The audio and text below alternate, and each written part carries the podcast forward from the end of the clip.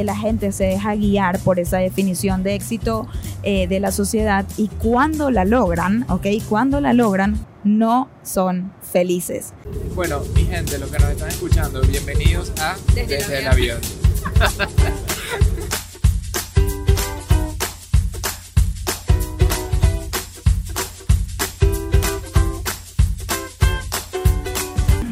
Bueno, mi gente, bienvenidos a este nuevo episodio que va a estar súper bueno, súper reflectivo. Hoy vamos a hablar de un tema que hemos estado, le hemos estado dando vueltas por los últimos semanas, o yo creo que el tiempo pasa más rápido de lo que en verdad creo, entonces los últimos meses definitivamente, y es el tema de la ambición. Dos episodios atrás, el de que no somos la pareja perfecta, si no lo han escuchado, se los recomiendo, yo creo que es uno de los mejores episodios, pero si ya lo escucharon, se darían cuenta que en ese episodio hablamos un poco sobre los valores, ¿verdad?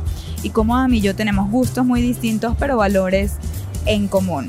Y entonces, en eso mi terapeuta lo escucha, Daniela, si estás oyendo, este, y me dice, Michelle, tengo una pregunta, ¿podrían hablar de los valores encontrados que tienen tú y Adam? Porque estoy segura que no todos los valores de ustedes son en común. Y un valor que hemos estado lidiando, eh, que ha sido, que está, nos damos cuenta que, ha sido un valor que está encontrado entre nosotros dos, em, ha sido el éxito. No sé si el éxito es un valor como tal, pero la definición, la definición de éxito Em, ha sido algo que hemos estado debatiendo muchísimo en los últimos meses, sobre todo desde que alcanzamos como esta etapa en la vida en la que estamos. Em, una etapa donde estamos mucho más tranquilos con nuestro trabajo, con nuestros estados financieros, con nuestra confianza en nosotros mismos, con nuestras comunidades, nuestra cuenta de Instagram, el podcast que estamos haciendo. En general nos sentimos bastante satisfechos con lo que hemos logrado y nos empezamos a preguntar hacia dónde vamos. Si ya logramos estas cosas que hace un año eran imposibles para nosotros y un sueño, ahora con qué soñamos. Y ahí empezamos a diferir y nos damos cuenta que quizás mis sueños o el ritmo que yo quiero llevar de vida no es necesariamente el mismo que el de Adam. Y entonces ahí em, nos damos cuenta que, bueno, definitivamente hay algo acá que está siendo encontrado y hay que resolverlo. Porque si nosotros nos vemos a 10 años, a 20 años o a 80 años juntos, este, tenemos que estar encaminados en un mismo camino y hacia una misma dirección. yo quisiera hacer una pausa porque algo que me encanta de lo que estamos haciendo es que no simplemente estamos hablando por hablar y haciendo podcast por hacer podcast, sino que estamos realmente compartiendo lo que nos está sucediendo en el momento real. O sea, esta conversación que estamos ahorita compartiendo con todos aquí es algo que estamos teniendo tú y yo a diario. Y lo que le vamos a decir aquí de repente no es la receta del, del, éxito o la solución a todos los problemas con respecto a esto, sino es un poco las reflexiones que hemos estado teniendo y algunas de las conclusiones que hemos venido sacando. Pero esto bajo ningún concepto significa que hay un capítulo cerrado aquí y que listo, pues creo que nos va a tocar seguir debatiendo y aprendiendo de esto a medida que vamos avanzando. Entonces, no sé, a, mí me gusta eso de que, de que vamos compartiendo así como vamos sintiendo. Sí, tal cual. Así que esto será otro de esos episodios súper vulnerables, con mucha, mucha reflexión y estoy segura que lo van a disfrutar muchísimo.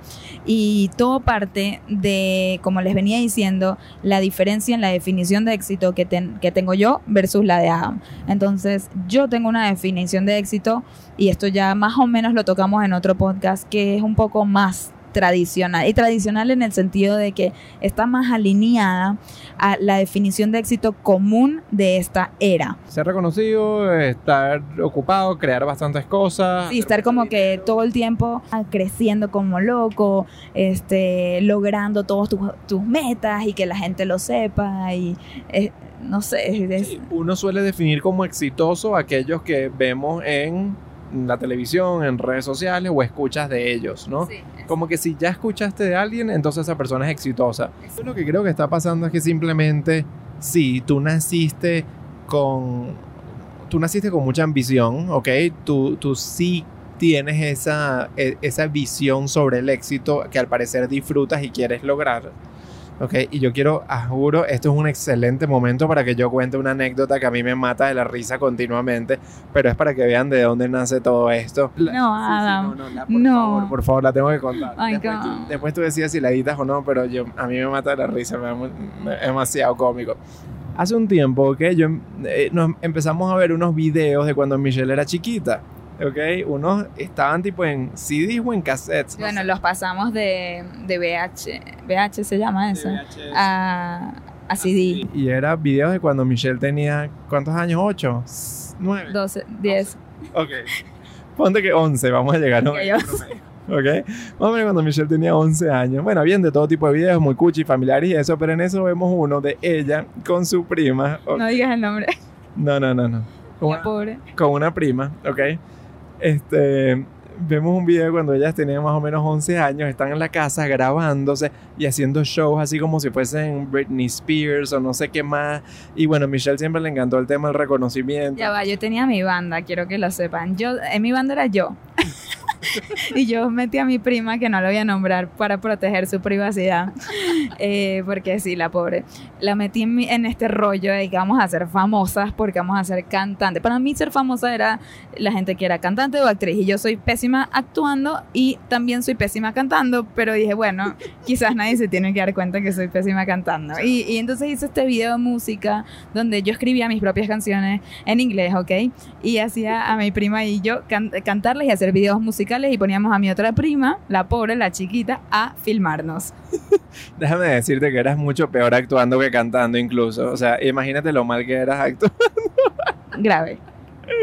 pero muy chistoso. Entonces, bueno, hacían todos estos shows de verdad que era para morirse de la risa y de la vergüenza y de la pena ajena a la misma vez. Pero bueno, eran niñas chiquitas, entendible. Queríamos ser descubiertas. Querían ser, querían ser tal cual, descubiertas por un agente, algún manager, alguien que las lleve al estrellato a estas niñas de 11 años.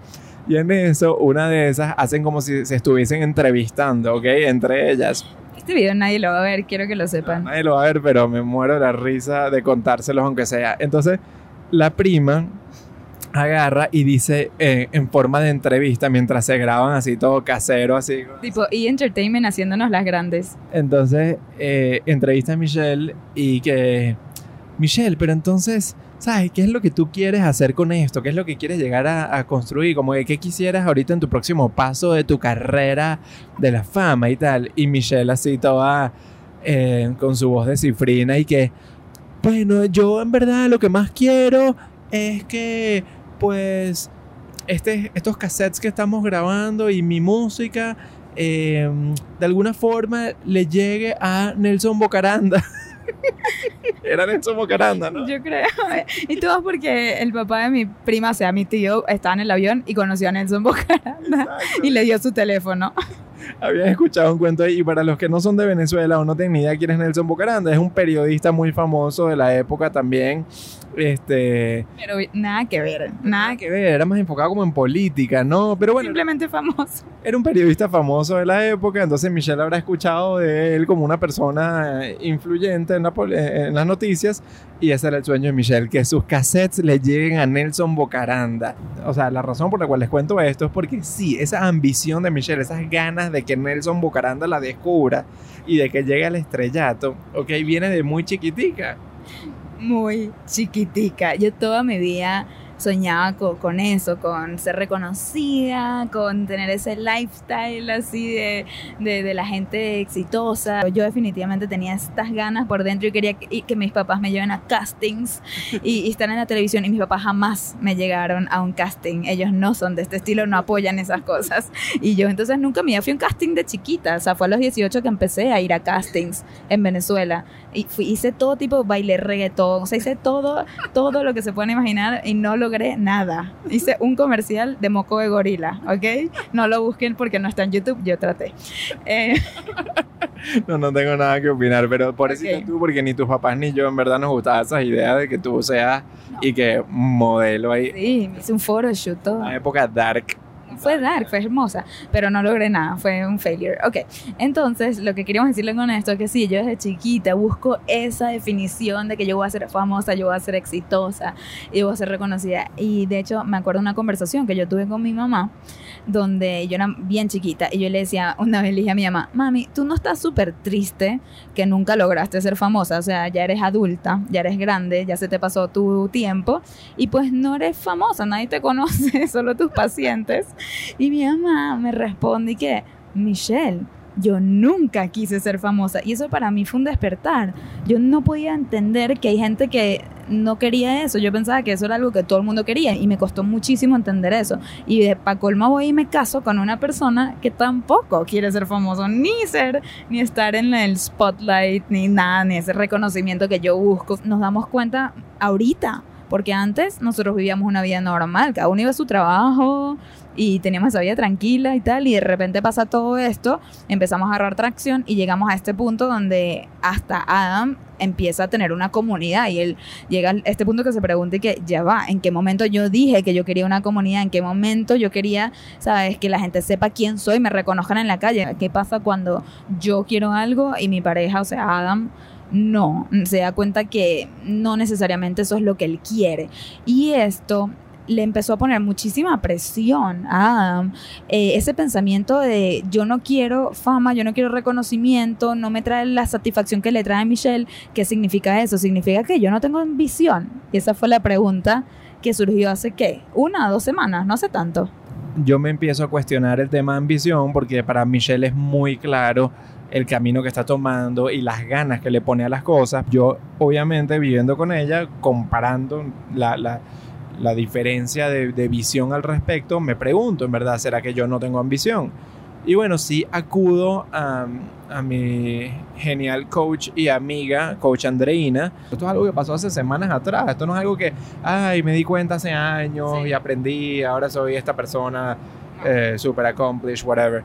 Este, entonces, es algo que estamos viniendo atravesando y yo vengo viniendo trabajando con la ayuda de las personas que, que pues más están capacitadas para, para, para darme una opinión tercera de lo que somos ya tú y yo, ¿no? Porque nosotros nos metemos tanto en nuestros pensamientos y dentro de nuestras propias reflexiones que de repente necesitamos esa, esa opinión de un tercero y qué mejor tercero que Coach Andreina.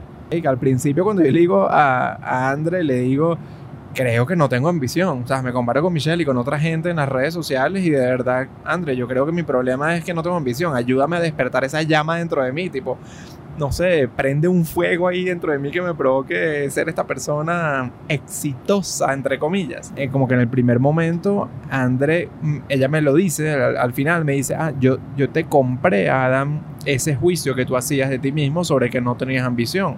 En el primer momento, ella pensó que de repente sí, había que ayudar a Adam a, a que tenga más ambición. Pero después de tanto hablarlo y debatirlo, o sea, a lo largo de tres sesiones, eh, más que sucedieron, nos dimos cuenta que no es que yo no tenía ambición, sino que se expresaba de una manera distinta. Y entonces eso también nos llevó a ese tema de la definición del éxito. Entonces mi ambición o mi búsqueda del éxito va atada más de repente hacia el conocerme a mí, el ser la mejor versión de yo, eh, buscar plenitud.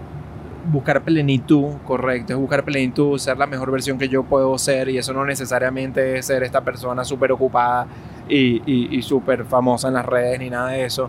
Entonces yo definitivamente buscaba una... Eh, tengo una ambición de disfrutar más la vida. Yo creo que uno de mis valores principales bueno, estoy convencido que mi valor principal es la libertad. Yo no solamente disfruto, sino obviamente sí, valoro demasiado el poder tener tiempo para pensar, para reflexionar, en no dejarme llevar por el apure de la, del mundo, de la sociedad. Y es muy difícil hoy en día, porque hoy en día el mundo está corriendo. Desde que te, claro, desde que te, o sea, nos levantamos con 20 emails, con millones de oportunidades, te metes en las redes y ves a todo el mundo corriendo mucho más rápido que tú y te hace cuestionarte en verdad cómo estás corriendo. Entonces a mí no me gusta porque entonces me empecé a sentir que yo estaba siendo preso de esa definición de éxito. Y por eso fue que posteé hace poco en mi Instagram sobre eso, porque para mí fue una gran eh, como revelación. O sea, me empecé a sentir que estaba siendo jalado por un mundo externo versus yo empujar lo que en verdad yo quería. Claro, y teniéndome a mí al lado, una persona que está corriendo al, al, nivel que yo corro, y yo, para aclarar, no corro por llegar a una meta más rápido, yo corro porque yo disfruto El correr. el correr, yo disfruto llenarme el plato, yo disfruto eh, tener mucho que hacer, levantarme con mucho propósito y, y- y lograr cosas. Para mí, este, la calma, eso no, no me da feliz desde chiquitita. O sea, yo iba a la playa y mi mamá queda, les juego un ratito en la playa. Y yo que ya, vamos a la piscina. Me fastidié. Y me decía, pero Michelle, acabamos de llegar a la playa. Y yo, sí, pero ya me fastidié, quiero ir a la piscina. Y íbamos a la piscina, a los 10 minutos le decía, vamos a comer. Me decía, acabamos de llegar a... ah, Así vivo desde chiquita. O sea, me gusta la corredera, es simplemente algo que es mi personalidad y Adam sentía una presión porque consta- constantemente se da cuenta lo diferente que es su ritmo del mío y sentía que el mío estaba bien y que el de él estaba mal. A ti te pasa con la vida y con el trabajo, lo que a mí me pasa, por ejemplo, comiendo. Yo soy un glotón, me fascina comer y me fascina comer tipo en cantidades enormes y rápido. Ya, se mete que sí, la pizza la dobla en cuatro y se la mete en un bocado en la boca, para que entiendan. Exactamente, así es como tú te metes la vida, el trabajo, todo en tu día a día. Y es cómico porque entonces nosotros somos casos opuestos en ese sentido, en el cual tú comes tranquilita hasta que sientes que te vas a llenar y ahí dices, ya, suficiente comer, déjame ahorita disfrutar, digerir y todo eso. Así veo yo el mundo. Yo veo el mundo como que déjame, sabes, trabajar porque me gusta adelantar en las cosas que quiero hacer, y pero valoro demasiado el La pausa. la pausa, valoro demasiado el reflexionar sobre lo que estoy haciendo, sobre lo que estoy pensando, valoro demasiado el ritmo mío. Eso es muy importante. Y yo creo que tú has aprendido tu digestión a que tengas tu propio ritmo de comer. Yo, por, no, no sé si por suerte o por falta de suerte, pues tengo un estómago de hierro que digiera a velocidades anormales. Y entonces sí, yo voy a comer ñoqui y te lo juro que pincho 10 ñoquis a la vez y me fascina masticar 10 ñoquis a la vez. ¿Entiendes? Pero sí, para la vida es lo contrario. O sea, yo te lo venía diciendo de esta persona, Rachel Hollis, que yo te decía, los que no la conocen tien- tienen que seguirla por un día y entenderán lo que me refiero. La niña se mete 20 ñoquis en la boca, pero ñoquis de trabajo y de vida y todo. No, no, el, no el tema figurativo de la comida, pero a mí me estresa un montón seguir a esa persona en Instagram, o sea, ve- ver, el ritmo de vida que lleva, porque tiene cuatro niños, eh, no sé qué cuántas iniciativas, súper exitosa. Pero es exitosa por el ritmo que lleva. Se levanta a las 4 de la mañana, va a hacer ejercicio, un poco... ¿Sabes que dijo que está ejercitando dos veces al día? Ahorita. Su última post dice eso, que está ejercitando dos veces al día, por si fuera poco. está demente a otros niveles. O sea, Rachel, si me escuchas, que yo sé que estás aprendiendo a hablar español, o sea, bro, me- bájale dos, métele una pausa a la vida, coño, porque, ¿sabes? Ella es como yo, ella le hace feliz eso y, y- y está bien, está bien que te haga feliz eso. Y, justamente me gusta que sacaste el tema Rachel porque eso quería hablar, de a quién tenemos como referente. El problema es que Adam me tenía de referente a mí y a quién sigo yo, a la bendita Rachel Hollis y a otra gente. Otros speakers, ¿verdad? Autores, eh, emprendedores que van al mismo ritmo. ¿Y por qué lo sigo? Porque me identifico, porque siento que me añaden esa, esa más extra motivación que busco. Y entonces Adam se da cuenta que esa no puede ser su referente. Te das cuenta que necesitas buscar otros referentes. A mí Michelle por muchos años me preguntó, Adam, ¿a quién admiras tú? Adam, o sea, ¿quién quisiera seguir tú los pasos y todo eso? Y yo honestamente no tenía respuesta. Yo creo que es que no le das prioridad al autodescubrimiento. Correcto, correcto. No estaba enfocado en el desarrollo personal. que es lo que le pasa a la mayoría de la gente que, que va por la vida como que, bueno, me gradué de esto, tengo que ejercer eso, me haga o no me haga feliz, ni siquiera me lo cuestiono si me hace feliz, eso es lo que me da de comer, eso es lo que le da de comer a mi familia, that's what I am, y ya, ¿no? Y, y yo siempre tratando del autodescubrimiento, la cosa y tal, y ahí es que te hacía tantas preguntas como, ¿a quién admiras? ¿A quién sigues? Como, ¿quién quieres ser? O sea, si, si- a o sea, si tenemos un hijo, ¿cómo lo quieres llamar? Basado en alguien que admiras, ¿no? O sea... Sí, pero claro, en mi vida no había nada de eso, como que no, no tenía una visión de que yo iba a ser una persona a la cual pudiera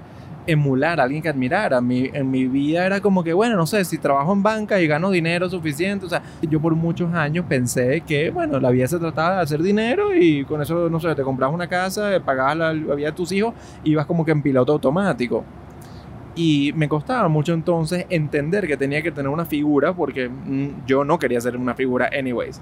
Pero bueno, hasta que, claro, viene todo este, no sé, huracán en nuestra vida, huracán positivo, de que se me sacuden todas las bases y empezó a, empezamos a, a, a descubrir uno... A redefinirnos. A redefinirnos. Y bueno, en el 2016 tuvimos la oportunidad en una de tus unos eventos que tú fuiste a hacer de conocer a este, este personaje que se llama Pete Denny, que es eh, Mr. Money Mustache. Que lo hemos nombrado varias veces. No, varias veces, sí, porque él para mí fue un poco como que, wow, mi primer referente de admiración.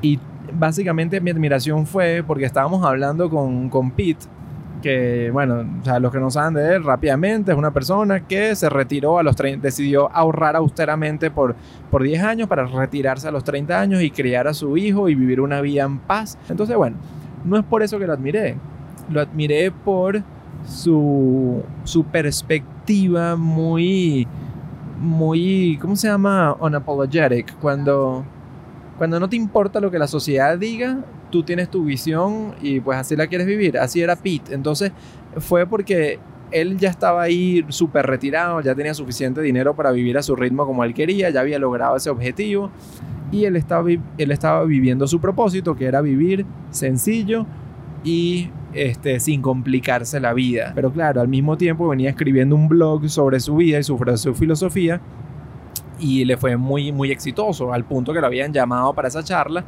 y él estaba hasta cuestionando el por qué le había aceptado ir a hablar a esa charla. Y en eso nosotros, con esa definición de éxito que tenemos, eh, impuesta por la sociedad, Michelle le dice, Pete, pero ¿por qué no haces una charla TED? Eh, sería perfecto, ¿no? Si ya estás haciendo esto y tienes tu blog tan exitoso, deberías hacer una charla TED. Y Pete le dice a Michelle, Michelle, no entiendes, yo no quiero eso. Yo lo que quiero es vivir mi vida que decidí vivir, que es la vida retirado, relajado. Y admiré demasiado como él estaba siendo tan verdadero y tan auténtico a sus propios valores y a su propio descubrimiento de cómo él quería vivir A la su vida. propia definición de éxito, que él se la creó. Exacto. Ese para mí fue el primer ejemplo de alguien que tenía una definición de éxito distinta al de la sociedad. Y eso me abrió los ojos. Y ese es entonces un buen referente para ti. Te da como esa calma y esa esperanza de que uno sí puede vivir su propia definición de éxito. A otra de las personas que de repente estoy empezando a leer últimamente y, y resueno con algunas de sus cosas se llama Ramit Sethi, que es un tipo que también habla de finanzas personales, pero con un ángulo un poco distinto, con un ángulo más de que no todo se trata de austeridad, no todo se trata de, de sabes, este, no tomar los cafés de la mañana para ahorrarse tantos dólares al año. No, no todo se trata de eso, sino se trata de vivir la vida rica de uno, se trata de encontrar ese rich life que uno tiene y si eso significa gastarse en las cosas que a uno le hacen feliz, pues hay que gastárselas, pero lo que hay que hacer en vez de estar todo el tiempo buscando cómo recortar, lo que él dice, lo que él propone es que hay que buscar la manera cómo hacer ese dinero. Entonces él está mucho más proponiendo el buscar generar los ingresos para para usar el dinero de la manera que mejor te haga feliz que simplemente recortar. Y ahorita que yo me estoy metiendo en todo este mundo de, de hablar de finanzas personales, sí me quiero alimentar de todos estos distintos ángulos de cómo la gente habla, porque yo sí me identifico, o sea, yo genuinamente no creo que la vida se trata simplemente de hacerse la vida miserable para ahorrar dinero y de esa manera llegar a las metas. Yo creo que hay que ser responsable, eh, no gastando, no, no botando el dinero en las cosas que no nos hacen genuinamente felices, pero también hay que ser este, generoso con uno mismo en decir, coño, qué cosas te hacen feliz y salir a buscar el dinero para lograr esa vida que uno quiere. Y si quieren aprender más de finanzas personales, una corta pausa para este obviamente está el curso de AM hackeatufinanzas.com donde van a poder aprender mucho de esto porque si nos quedamos hablando de ese tema pues se nos va de las manos eh, el tema de, la ambición y el éxito que en verdad ese es eh, a donde vamos pero era súper importante el punto que dio AM y lo que queremos llegar con esto es que cada quien tiene que crear su propia definición de éxito, porque algo que vemos que pasa muy común es que la gente se deja guiar por esa definición de éxito eh, de la sociedad y cuando la logran, ¿ok? Cuando la logran, no son felices. Y se empiezan a cuestionar entonces ¿qué me hace feliz? Yo pensaba que tener el Rolex me iba a hacer feliz y ahora lo tengo en la mano, ya me acostumbré y de repente otra vez soy infeliz, o sea, quiero más.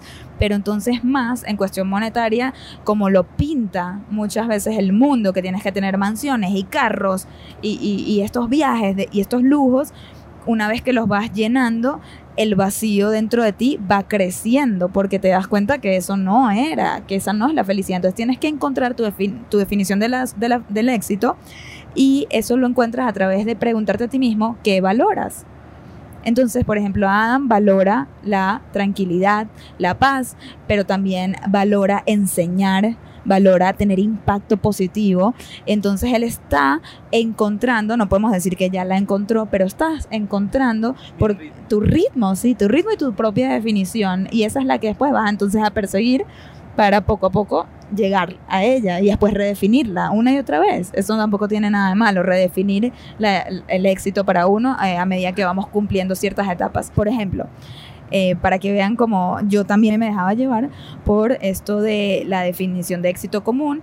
Eh, cuando yo me gradúo de la universidad, yo apunto a encontrar el mejor trabajo en las mejores agencias. ¿Y por qué? ¿Cuál era la motivación que yo tenía? Era hacer orgulloso a mis profesores. Yo sabía que si yo me graduaba y entraba en una muy buena agencia, mis profesores y mis mentores de la universidad iban a estar tan orgullosos de mí y, yo quería demasiado lograr eso. Llegué a Miami y entré en una de las mejores agencias con una buena posición, y definitivamente hice muy orgulloso a mis profesores. Salí en los emails de la universidad diciendo Michelle, recién graduada, encontró trabajo en Young and Rubicam, tal, todo el mundo muy orgulloso. Y yo era miserable, miserable. El primer día en el trabajo lloré en el baño, o sea, dramática, porque yo decía, ¿qué es esto? Esto no me hace feliz. Y pensé que a dar felicidad hacer orgulloso a mis profesores y por un lado, sí, uno se siente bien, qué chévere que me reconocen, pero en el día a día, la que tiene que ir al trabajo soy yo. Entonces, fue únicamente cuando yo dejé a un lado esas ganas de hacer orgulloso a la gente que me rodea y empecé a ver qué me hace orgullosa a mí misma, que yo encontré mi propio camino. Y eso me da mucho orgullo contarlo. Este, porque es así. Y exactamente, eso era un excelente ejemplo de cómo tú también pasaste por el cumplir por expectativas de otros y lo que otros querían para ti terminó siendo una pesadilla en, tu propia vida. Y bueno, yo creo que eso nos lleva un poco también a, en, una vez que nosotros entendimos cuáles eran nuestros valores de éxito, cuáles eran los ritmos que queríamos y todo eso, y nos empezamos a dar cuenta, más aún cuando empezamos a trabajar juntos, nos empezamos a dar cuenta de que cada quien iba entendiendo un poco mejor esto de cada uno de nosotros, que teníamos que empezar a, trabajar con estas diferencias que teníamos tuya y mía. Es decir, teníamos que empezar a reconocer nuestras propias diferencias en, este, en estos valores y empezar a no sé, negociar un poco lo que nosotros esperábamos del otro. La conversación inicial que a mí yo tuvimos, que yo me recuerde, de, con respecto a este tema de valores encontrados con respecto al éxito, o opiniones o expectativas encontradas, eh, sea cuando Adam se da cuenta que definitivamente mi definición de éxito no le trae felicidad. Y nos empezamos a cuestionar a dónde entonces, cómo vamos a llegar, cómo vamos a continuar esta relación. Si yo me veo en una vida con muchas cosas en mi plato siempre, muy acelerada, este, muy eh, en el spotlight. ¿Cómo se dice el spotlight en español? Porque, centro de atención. Bueno, sí, siendo el centro de atención, o sea, este, a la luz pública, se puede decir, a la luz pública. Y él dice, ya va, yo no sé si quiero todas esas cosas. Entonces, yo entro también un poco como en, en shock de, de tener esta conversación y decir, wow, ¿será que el éxito nos va a dividir? ¿O será que el éxito va a hacer que vamos a seguir juntos, pero uno de los dos no va a ser feliz? Porque entonces o yo soy feliz y Adam es totalmente infeliz porque está en este mundo que él siente que él no pertenece y que no encaja con su personalidad, o mejor, entonces mejor le tengo que yo bajar dos al éxito y simplemente entender que tengo que ir más lento y que vamos a tener una vida más tranquila de lo que yo esperaba, más, eh, ¿cómo se dice? Más privada también, ¿no? Para que él pueda ser feliz. Y los dos nos quedamos un poco como desorientados después de esa conversación. Ninguno de los dos no teníamos la respuesta y eso no fue hace mucho. Y, y en eso estamos en una de esas como horas después de esta conversación, estamos caminando en la calle en Nueva York y Adam se me acerca y me dice, te quiero decir algo. Y yo, hoy no, ¿qué me va a decir?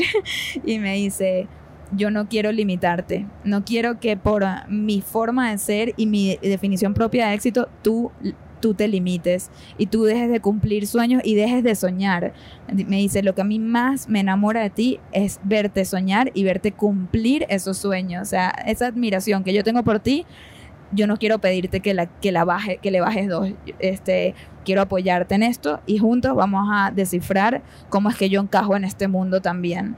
Y eso a mí me dio tanto alivio, tanto alivio. Dije, wow, qué, qué, qué lindo se siente saber que vamos a seguir trabajando en equipo y que yo no tengo que dejar a un lado esta ambición y esta motivación que yo tengo para poder hacer a Adam feliz. Y entonces, eh, recientemente la conclusión que llegamos es que nosotros tenemos que no tolerar, aceptar cómo es cada quien y no exigir más de lo que la otra persona puede o quiere dar. Yo tengo que entender que va a otro ritmo que yo y yo no puedo estar diciéndole, ajá, ¿para cuándo el post? Dale, ya postea. Dale, Adam, no has posteado en tres días, no has posteado en una semana. Y ponerle esa presión que es la misma que me pongo a mí misma tengo que entender que se lo puedo sugerir y puedo estar ahí para él y recordarle que hay que postear, pero con un tono mucho más de entendimiento de que, ok, no es el momento y está bien. Él va a postear cuando él sienta esas ganas de postear que de vez en cuando sí surgen y, y, es cuando mejor sale el contenido. Entonces yo no puedo presionar a que salga algo cuando él no está listo.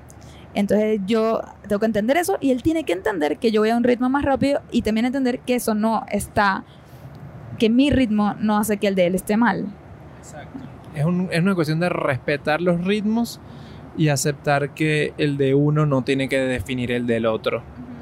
Y creo que va a ser un trabajo, un proceso que vamos a tener por el resto de la vida y de cómo lo, lo vamos a ir manejando pero definitivamente esto es algo que ha pasado en estas últimas tres semanas y, creo que hemos aprendido a manejarlo. O sea, creo que a mí, por ejemplo, me ha hecho demasiado bien. Yo me he sentido demasiado tranquilo y con muchas más ganas y con mucha más ambición desde que tú te has como que retraído un poco en eh, en la presión de que yo lleve un ritmo parecido al tuyo porque yo creo que estábamos asumiendo los dos que éxito significaba tener ese ritmo o esa, o, esa necesidad de estar absurdamente ocupado y generando y, sin tiempo para reflexionar. Entonces, desde que tú te das como que, ok, déjame, vamos a dejarle a Adam su espacio, vamos a dejarle a Adam su ritmo, a mí poco a poco me está empezando a despertar más propósito,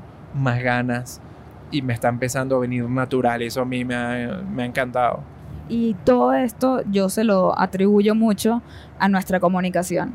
Si Am no hubiese sido tan vulnerable en admitir esas cosas, admitir que, que no está cómodo con el ritmo que estamos llevando, que no está cómodo em, con la presión que yo le pongo, lo que yo le exijo, lo que espero de él, y, y que se cuestione abiertamente sobre la ambición, hizo como que, que nacieran estas conversaciones entre nosotros dos y poder entender y poder tener empatía el uno por el otro. Y yo creo que ahí está el éxito en la comunicación, el entendimiento y la empatía con tu pareja. Em, entender que nadie está en lo correcto y nadie está mal. Es cuestión de aceptar, no tolerar, como hablamos en dos episodios atrás. No se trata de tolerar, se trata de aceptar quiénes somos y estar bien con eso. Adam tiene que eh, aceptar quién es él y quién soy yo. Y yo tengo que aceptar quién es él, quién soy yo también y estar bien con eso. Tremendo trabajo en el cual hemos estado... Eh, el cual hemos estado haciendo, de eso de aceptar quién es uno. A mí me ha costado un montón precisamente por la por el peso que le ha dado la sociedad y todas las redes y todo eso a lo que es ser exitoso entre comillas. A mí me ha costado un montón y creo que voy a seguir trabajando en eso y me va a tocar seguir luchando en eso y me va a tocar definir sin ningún tipo de pena ni, ni, ni, sintiendo perdón, digamos, por mí mismo, o, o, o por ser así, me va a tocar definir lo que yo en verdad considero éxito y lo que yo en verdad considero mi ambición. Porque yo sí tengo ambición, algo que me estoy dando cuenta, tengo una ambición por, por sacarlo, por entenderme mejor a mí, tengo una ambición por ayudar de la mejor manera a otras personas y tengo una ambición por vivir a mayor plenitud. Y creo que si nosotros logramos poder entendernos dentro de esa ambición mía y esa ambición tuya, nadie nos puede parar. Sí. Ni nosotros mismos. Porque al final del día creo que a veces la persona que más te limita eres tú mismo. Y hay que trabajar en eso. Porque si tú mismo te estás limitando, es muy difícil, muy difícil llegar a algún lado. Y bueno, nos quedamos sin palabras. Creo que exprimimos hasta la última gota que teníamos por dentro con respecto a este tema. Eh, me quedo reflexionando. Yo creo que la reflexión para todos aquí es que traten de identificar realmente. No, no, no compren otras definiciones. No compren la ambición de las otras personas. Creo que nuestro trabajo de todos aquí es identificar qué es eso que valoramos, qué es eso que ya somos es como sincerarnos con nosotros mismos. Sí. Y darle espacio a eso y darle aceptación a eso para que entonces dentro de ese dentro de ese ambiente, dentro de ese ecosistema de, de propias metas y propias este, expectativas, expectativas, ritmo, sí. podamos ser la mejor versión de nosotros mismos. Amén. Amén, amén. Cheers to that. Bueno, Brindemos con agua. Sí, bastante profundo.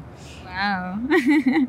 bueno, estoy segura que le han sacado provecho. Estas conversaciones profundas, vulnerables, así abiertas, honestas, son lo que hemos visto que más han valorado.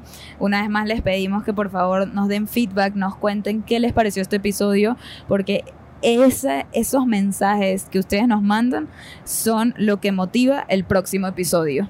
Así mismo, más nada. Sin sus mensajes no hay próximo episodio, ¿ok? Así que si les gusta este podcast, pónganse las pilas, eh, coméntenos a través de, nuestra, de nuestro Instagram, eh, Hello Fears o Stramhacks. Los dos estamos leyendo ambas cuentas y, y compartiendo lo que nos los mandan. Y, y si pueden dejarnos un review. Ah. Algo que nos estamos diciendo, que a mí me parece muy importante, es que la gente ya está siguiéndonos en las cuentas. Pero lo que los quiero invitar es que recomienden el podcast. O sea, que en verdad, si a ustedes les está llegando esta información, preocúpense por ser embajadores de estos mensajes. No embajadores de Adam y Michelle o desde el avión, pero embajadores de los mensajes que estamos tratando de dar. Porque eso es lo que más nosotros nos llena. Si nosotros de verdad podemos hacer uso de nuestras reflexiones para que toda esta comunidad que nos esté escuchando viva una vida más tranquila, más plena y puedan ser las mejores versiones de ustedes mismos, eso para mí es éxito. Así que please, sean, sean aguerridos en compartir esto con todas las personas con las que hablen. El mejor favor que nos pueden hacer es ese. Me gusta. Así que con esto nos despedimos. Una vez más, desde el avión. Eh, veremos si esto se oyó o no se oyó con nuestro nuevo micrófono. Puede que hablamos una hora y pues no se oyó nada, no sé, lo veremos. Pero bueno, gracias por escucharnos una vez más, esperamos sus comentarios y les deseamos una semana súper exitosa. Chao mi gente, les tenemos muchísimo aprecio y cariño. Eh, hasta la próxima.